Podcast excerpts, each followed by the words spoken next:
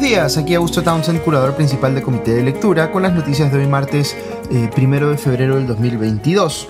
La verdad es que ya no hay días en la política peruana que sean eh, aburridos y eso no necesariamente es algo bueno. Hoy nos toca empezar hablando de la caída de un segundo gabinete en los primeros seis meses de gobierno de Pedro Castillo. Aprovecho para mencionarles que nuestro miércoles de debate esta semana va a ser justamente sobre este tema, así que mañana les paso el link para que se puedan conectar si quieren participar o escuchar el debate sobre este asunto. Pero vayamos al dato concreto, que es que la primera ministra Mirta Vázquez presentó su renuncia al cargo.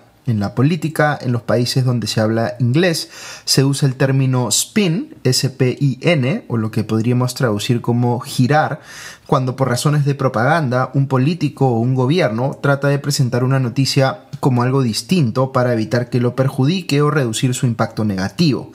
Eso es justamente lo que intentó hacer el presidente Castillo respecto de la renuncia de Mirta Vázquez. El presidente sacó un tuit en el que decía, abro comillas, como siempre he anunciado en mis intervenciones, el gabinete está en constante evaluación, por tal motivo he decidido renovarlo y conformar un nuevo equipo. Agradezco el apoyo de Mirta Vázquez y ministros de Estado. Seguiremos el camino del desarrollo por el bien del país, cierro comillas. Como han eh, anotado el politólogo eh, Eduardo Dariant y otras personas en las redes sociales, eh, Castillo quiere aquí presentar los hechos como que su decisión de remover a Vázquez es anterior a la decisión de esta última de renunciar. Dicho en sencillo, no es que esté renunciando, sino que la está sacando. Esto para que parezca que Vázquez ha hecho algo malo y que es Castillo el que está corrigiendo el problema. Pero eso precisamente no es lo que ha ocurrido. Castillo y Vázquez se reunieron ayer por la mañana y esta cuestionó, según eh, ha reportado eh, IDL Reporteros, que había entre ambos un acuerdo para que ella intentara convencer al renunciante ministro del Interior Abelino, eh, Abelino Guillén para que se quedara en el gabinete, pero que Castillo incumplió ese acuerdo y dio por aceptada la renuncia de Guillén. Vázquez había, recordemos, apoyado a Guillén en su posición crítica de los cambios en la policía que estaba proponiendo el ex comandante general Javier Gallardo y en su exigencia de que Castillo respaldara eh, a su ministro y eh, no al subordinado insubordinado de este último pero sabemos que Castillo no quiso atender a Guillén, le dio largas al tema y ensartó y terminó renunciando. Vázquez quiso encontrar la manera de corregir la situación y Castillo tampoco la respaldó a ella, así que la pita terminó por romperse. De hecho, llama la atención que esto no hubiera ocurrido antes, porque la reticencia de Castillo a validar a su primera ministra ha estado presente desde el momento mismo en que la nombró. Nunca le dio su lugar y Vázquez tuvo que buscárselo y asentar su posición como presidenta del Consejo de Ministros, incluso peleándose públicamente con miembros de su gabinete, que, por cierto, ella no escogió, sino que eh, se lo impusieron. Vaya uno a saber por qué aceptó Vázquez liderar un gabinete en el cual le impusieron personajes tan cuestionables como el exministro del Interior Luis Barranzuela. Noten cómo la historia de su gabinete empieza con un problema en la cartera de Interior y termina con un problema en el mismo ministerio. De hecho, ella dice en su carta de renuncia que, abro comillas, por desgracia llegamos al punto de no haber podido lograr al menos avanzar en consenso sobre el liderazgo de un sector tan importante como el interior y tampoco sobre las líneas institucionales del mismo.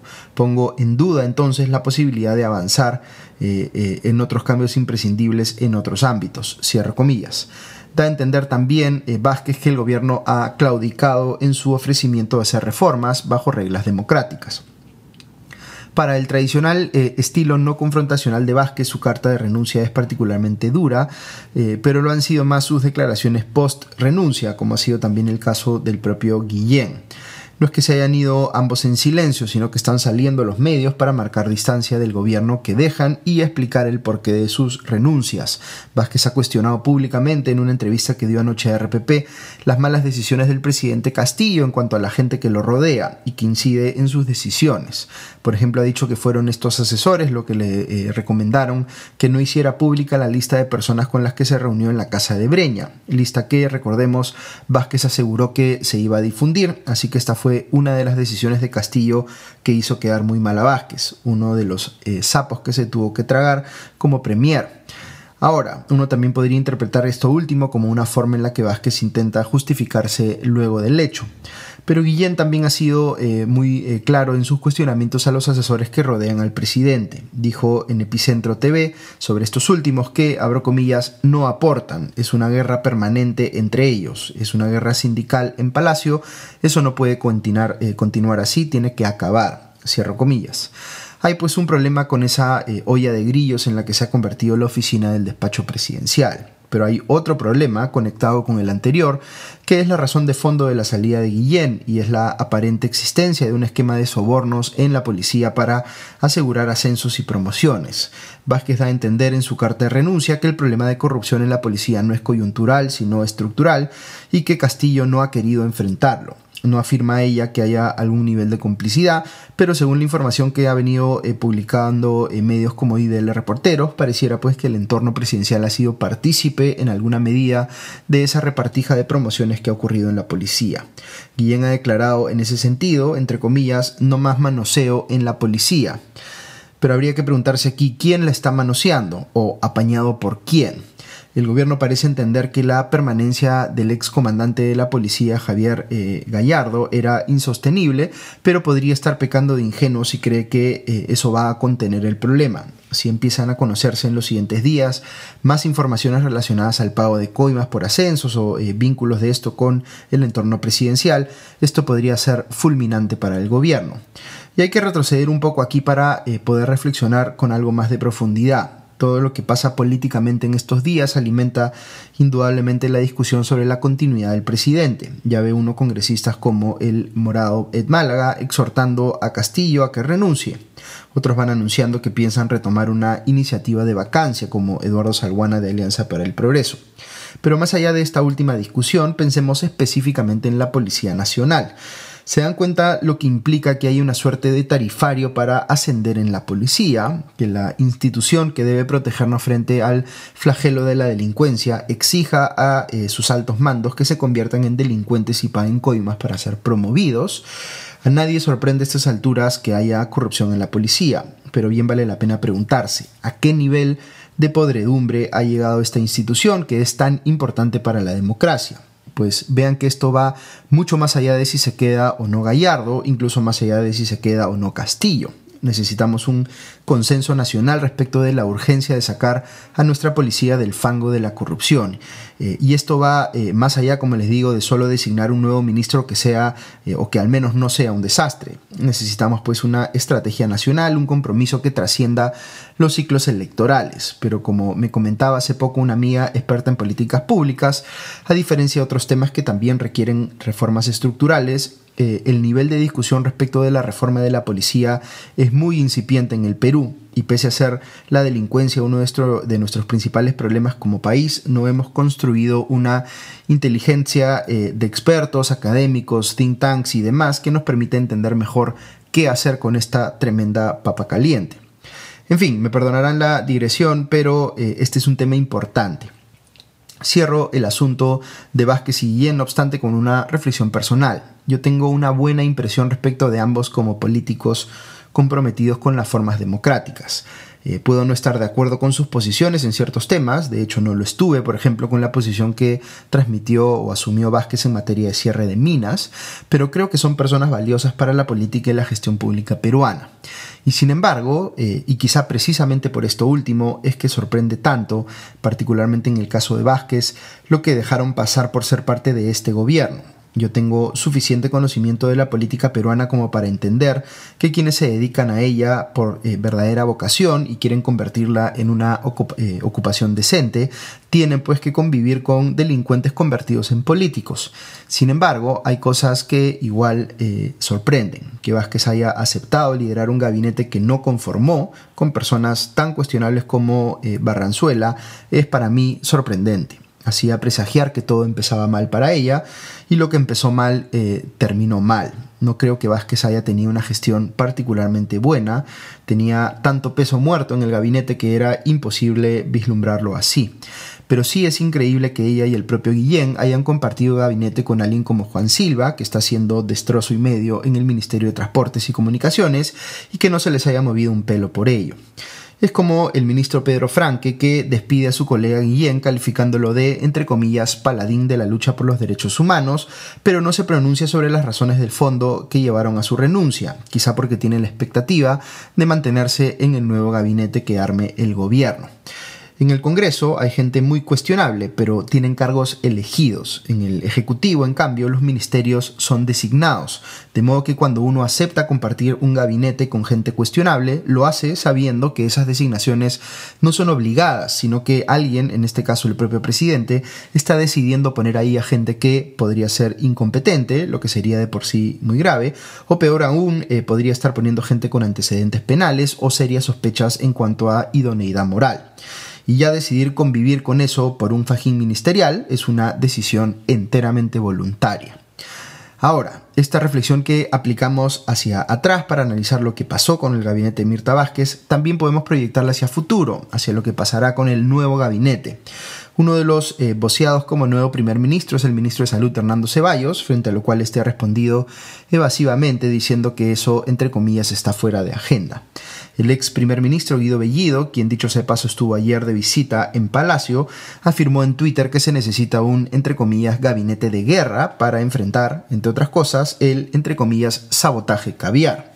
Le dice Bellido a Castillo que cuente con el apoyo de su partido y el pueblo que lo eligió. Nótese la expresión su partido. Perú Libre eh, quiere hacerle ver a Castillo que fue un error suyo poner un gabinete liderado por alguien como Vázquez, a quien ellos califican de caviar, y que tendría que regresar a tener un gabinete de choque liderado por alguien pues como eh, fue en su momento Bellido. Insólitamente, el vocero de Perú Libre en el Congreso, Valdemar Cerrón, sacó un tuit en el que dijo que Castillo le había ofrecido el premierato y que lo había aceptado, pero luego borró el tuit. Luego eh, señaló que alguien había suplantado su identidad. Por otro lado, el líder de APP, César Acuña, dijo que, abro comillas, Pedro Castillo tiene la oportunidad de convocar a un gabinete idóneo con experiencia y honestidad que sume y no divida, cierro comillas. Ustedes saben que a mí no me gusta transmitir desesperanza, pero debo decir que mis expectativas respecto de lo que podría ser el siguiente gabinete son eh, muy bajas. Ojalá me equivoque. Ojalá el presidente Castillo entienda que si él se equivoca al elegir al nuevo gabinete, sin ser consciente de la posición de vulnerabilidad en la que ahora está, por los escándalos de corrupción y por la incompetencia que él mismo admite respecto de eh, su propia función, sortear pues un nuevo intento de vacancia no le va a ser tan sencillo como fue la primera vez. Algunas noticias más del plano local que les menciono rápidamente. El presidente Castillo dio una entrevista con un diario llamado La Noticia, en la que, entre otras cosas, pide perdón por su comentario sobre darle acceso al mar a Bolivia. Dice Castillo que, abro comillas, sí, me expresé mal, pido disculpas a nuestro pueblo, cierro comillas. Sin embargo, luego repite, entre comillas, quiero nuevamente decirle que nada haré en mi gobierno sin consultar al pueblo. ¿Qué exactamente significa eso? Eh, ¿Que, tomará decisiones en función a encuestas o que hará referéndums por todo? Creo que el equipo de prensa del presidente coordina eh, esta entrevista para suavizar de alguna manera el efecto que tuvo la entrevista tan dura con eh, CNN en español, pero ni así logran que el presidente sea claro. Por otro lado, el Poder Judicial absolvió en primera instancia al congresista Guillermo Bermejo de la acusación por presuntamente pertenecer a la organización terrorista Sendero Luminoso. La segunda sala penal transitoria, especializada en crimen organizado, no encontró suficientes pruebas para condenarlo. La fiscalía, que había pedido 20 años de cárcel para Bermejo, eh, ha dicho que va a impugnar esta decisión. Y finalmente menciono al vuelo un tema que ya eh, Ale Costa analizó a profundidad anoche, pero que es importante mencionar.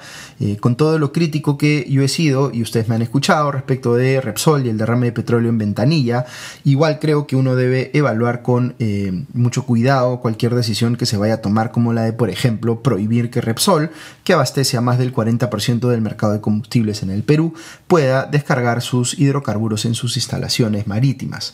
Con todo lo justificado que puede ser el ánimo punitivo en este caso, eh, y yo creo que se debería manifestar, por ejemplo, en multas históricamente altas.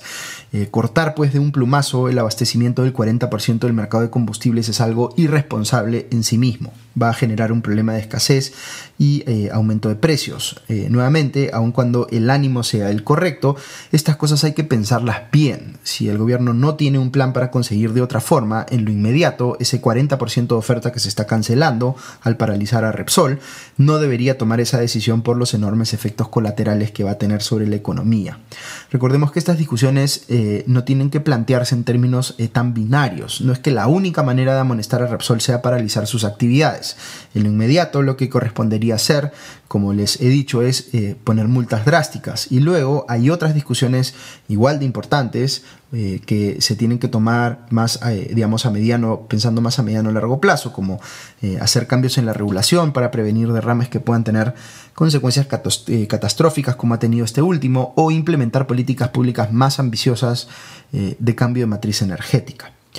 Ok, pasando a temas internacionales sobre la reunión especial del Consejo de Seguridad de la ONU que tuvo lugar eh, ayer en el contexto de las tensiones entre Rusia y Ucrania, leo en el Washington Post que fue una reunión bastante tensa. Por un lado, Rusia aseguró que Estados Unidos mentía al acusarla de preparar una invasión en Ucrania.